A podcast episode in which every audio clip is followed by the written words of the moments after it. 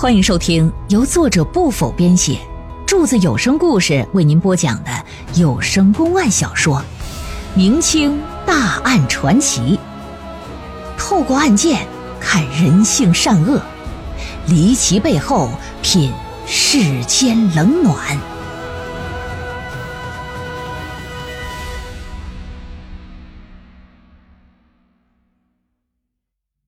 江宁考场诉状案第四回得了好处之后，景宗志派人去把布政使池千水就给请到巡抚衙门来。景宗志和池千水把事情的前后啊这么一说，池千水是非常震惊，也非常恼火呀啊！但是景宗志说了，人死不能复生，事已至此了，你还是节哀顺变吧啊！而后呢，让汪金国单独的和池千水见面，就聊了聊。汪金国一看池大老爷跪在地上，就一个劲儿的磕头认错。池老爷也是火冒三丈，把他大骂一通啊，说：“你知不知道我小舅子那个人那是知书达理的一介布衣呀？人家就是不想成为衙内，不想打着我的旗号，这才忍痛啊，在你那里他妈的苟延残喘。”哪成想就死于非命了。这么一说，哎，王金国一看这老爷发火了，这怎么整呢？这也没有灭火器呀！哎，一摸兜，再掏五千两吧。五千两往出一拿，迟老爷的火明显就也消了一半。你这玩意儿是真好使，你毕竟是个小舅子，那玩意儿他不是亲弟弟，也不是亲儿子呀，死了就死了呗。池老爷把银票一收，说：“若不是看在景大人的面子上，我定要治你的罪。啊，你的罪可免，用刑致死我小舅子这人可不能饶，一定让他们血债血偿。得了好处还得卖个人情，还得说看景大人的面子。”汪金国一听，这算是悬着一颗心落了地儿了。说：“请池大人放心，他们敢杀你的小舅子，下官必须让他偿命。”回到溧阳，汪金国呀，不走上报核实的这些司法程序了，直接下令把陈辉文和另外两个衙役秘密的就给处决了。然而这纸终将包不住火呀，啊！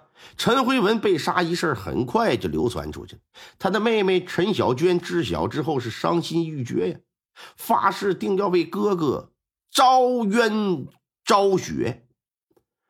然而下到溧阳知县，上到江苏巡抚，是蛇鼠一窝，坑壑一气。陈小娟又是一个柔弱百姓的弱女子，那怎么可能找到有说理的地方？啊！按现在的话来讲，就纪检委的都包庇他了。你说你上哪告去？你个小老百姓，就这么个事儿。这管家孔兴听完蒋行孝讲述这些事儿之后，在震惊之余啊，就也十分好奇啊，就问说：“你怎么对陈辉文被杀的事儿这么清楚呢？”蒋行孝看了看牢门的外头，不由得就压低了自己的嗓音了。说老哥啊，不瞒你说，我和知县汪金国师爷的一个弟弟关系非同小可。汪金国的事儿啊，师爷是了如指掌。回到家就经常和他弟弟谈，他弟弟和我闲聊的时候跟我谈起来的。而我和别人闲谈的时候，你这被人告到县衙来了，我这不才进来的吗？就这么个事儿。啊啊，原来如此。那既然你认识师爷的弟弟，那想来你用不了多久你就出去了。哎，那也未必。虽说我不会被杀头吧，可是为了不让更多的人知道，搞不好啊，我在这里关个一年半载的也是有可能的。孔兴就说：“说兄弟呀，我看出来了，你小子是个有正义感的好人呐。若是我能早些出去，我定想办法把你也搭救喽。” 老哥，你真这玩笑了吧？我跟你整不好，你得死这里头。哎呀，你多大岁数了？再说你啥能耐呀？你还你自己能不能出去？这两说，你还救我呢？哎，不过你你这话听我听那句啊，嗯，别管咋说，我谢谢你，谢谢你。人家是压根没把他的话当成一个茬。管家孙兴被关在大牢，严庆同严老爷跟随两个侍卫赵龙、周虎，自然不能不管不顾啊。为了避免打草惊蛇，严兴同严老爷决定暂时啊，还是不要亮出自己的真实身份。决定干什么呢？用钱来活动活动的，打算把孔兴给捞出来。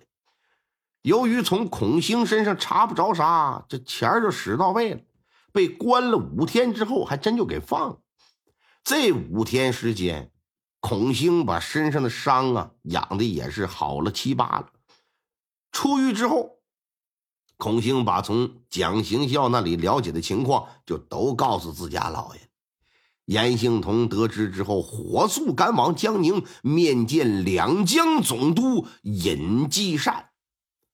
要说尹继善这个人是有证可查的，这人可非常了不起呀！啊，是直隶顺天府大兴县的人士，哪儿？就是京城，现在大兴啊，大兴县的县长。二十七岁中了进士之后，就非常受雍正皇帝的重用。仅用六年时间，也就是在他三十二岁那年，便官拜从二品的江苏巡抚了，可谓是坐着火箭蹭蹭的往上上。之后呢，历任过河道总督、两江总督、云贵总督、刑部尚书兼兵部尚书，还有什么太子少保啊，什么川陕总督啊、两广总督啊，协办大学士兼户部尚书、军机处行走啊。啊，陕甘总督、文华殿大学士兼翰林院掌院院士啊，充当上书房的总师傅啊，那头衔那就多了去了。在明清史上，这个人是有证可查的这么个人，而且他更是在乾隆三十六年，乾隆皇帝东巡的时候，由这个尹继善留京治理国事啊，监理朝政，代理皇上上朝。你算算吧，这家伙他能了得起不？啊？按现在的话说，那就是总理了。可见呢，不光是雍正皇帝重用他，乾隆皇帝也是如此。乾隆四十四年，在尹继善去世八年之后，乾隆皇帝曾撰写怀旧诗，将尹继善位列为五都臣之宗，并且授予八旗读书人继善为巨帅的至高评价。什么意思？满清八旗里，这些所有有文化的、咬文嚼字的这些个读书人，你们谁也不好使，谁也不如这尹继善有学问。你就算算，还称继善六载成巡抚，八载至总督，一属谁能达？提了这么一首诗，可见乾隆皇帝对这位都臣呢，也是尤为叹服的。的确。尹继善不仅升迁快，而且几乎啊做遍了天下所有能做的总督了啊，干了一六十三招，干了个遍。乾隆二十二年这一年，尹继善恰逢呢在两江总督任职呢，而他先前担任刑部尚书的时候，严庆同在刑部担任是正五品的郎中，刑部郎中。俩人虽说级别相差很多吧，可是由于都比较喜欢文学，脾气相投。私下里就私交很重，后来虽说不在一处任职了啊，但始终是互有来往啊。刑部尚书是什么意思？有点类似于现在公安部了，那就找到尹大人之后，严兴同就弯腰拱手说：“尹大人呐，进来可好啊？快来坐，快来坐。哎呀，我说兴同啊，我知道你担任了今年江苏的乡试主考官。”也知道你必然会来这里，只是没想到你来的这么晚呢。啊，大人呐，其实本应该下官早就来拜见，只是为了调查一起人命案，去了一趟镇江啊，今日才返程啊。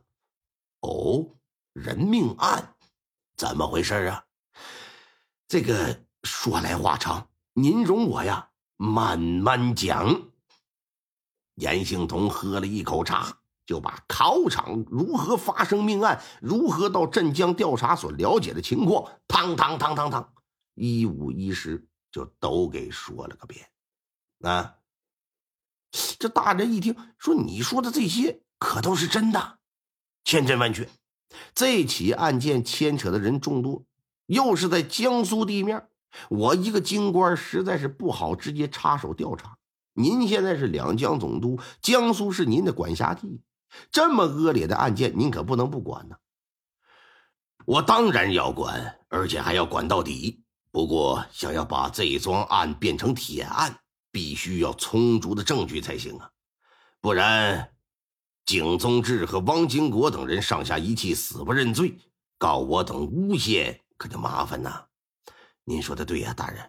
眼下当务之急是要将重要的人证，比如说汪金国的师爷，以及参与用刑的其他衙役给控制起来，以免到时汪金国再做出杀人灭口、毁尸灭迹的事儿啊。嗯，不光是师爷和衙役呀，还有汪金国也要抓起来，以免他通风报信和景宗志等人串联口供啊。该说不说，尹继善是个直直性子，啊，还挺急。当天下午，和严庆同带领一队人马就赶到溧阳县。当天夜里，一众人好似神兵天将，就出现在了溧阳县衙。汪金国是毫无防备，当时正搁那睡觉呢，没等反应过来是怎么回事呢，让人五花大绑的就给抻起来了。之后，将县衙里任职的所有人全给传唤到庭了。啊！尹继善和严兴同亲自审讯问话，面对两江总督和工部侍郎，这些人吓得是体弱筛糠啊！这辈子没见过这么大的官啊！因此，了解行杀孙二莽子以及诬陷陈辉文等人的事儿，那就是问的太快。这些人不敢不说呀，把自己知道的情况都如实做了交代。而且找到陈辉文的尸体，确认身份之后，两个老爷又同时提审了汪经国。一开始，汪经国对于所有事情都矢口否认。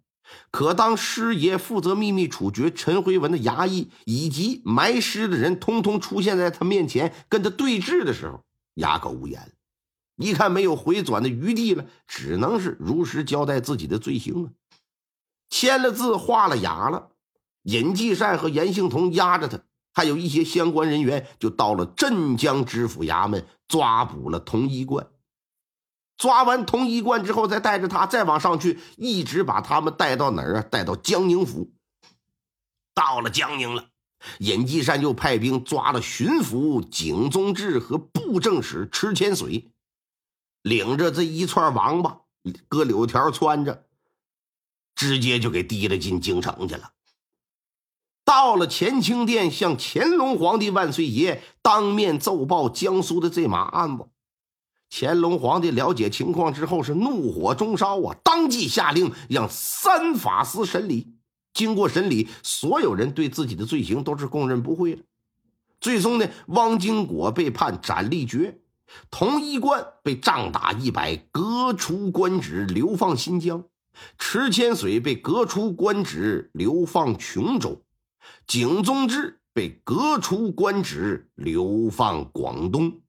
至于陈辉文和陈小娟兄妹，尹继善下令为他们进行了厚葬，并且将他们和父母葬在了一处。至此，这起发生在乾隆二十二年、牵扯到江苏巡抚、江苏布政使、镇江知府和溧阳知县的贪腐人命大案，才算是尘埃落定，画上了一个句号。听众朋友们，本集播讲完毕，感谢您的收听。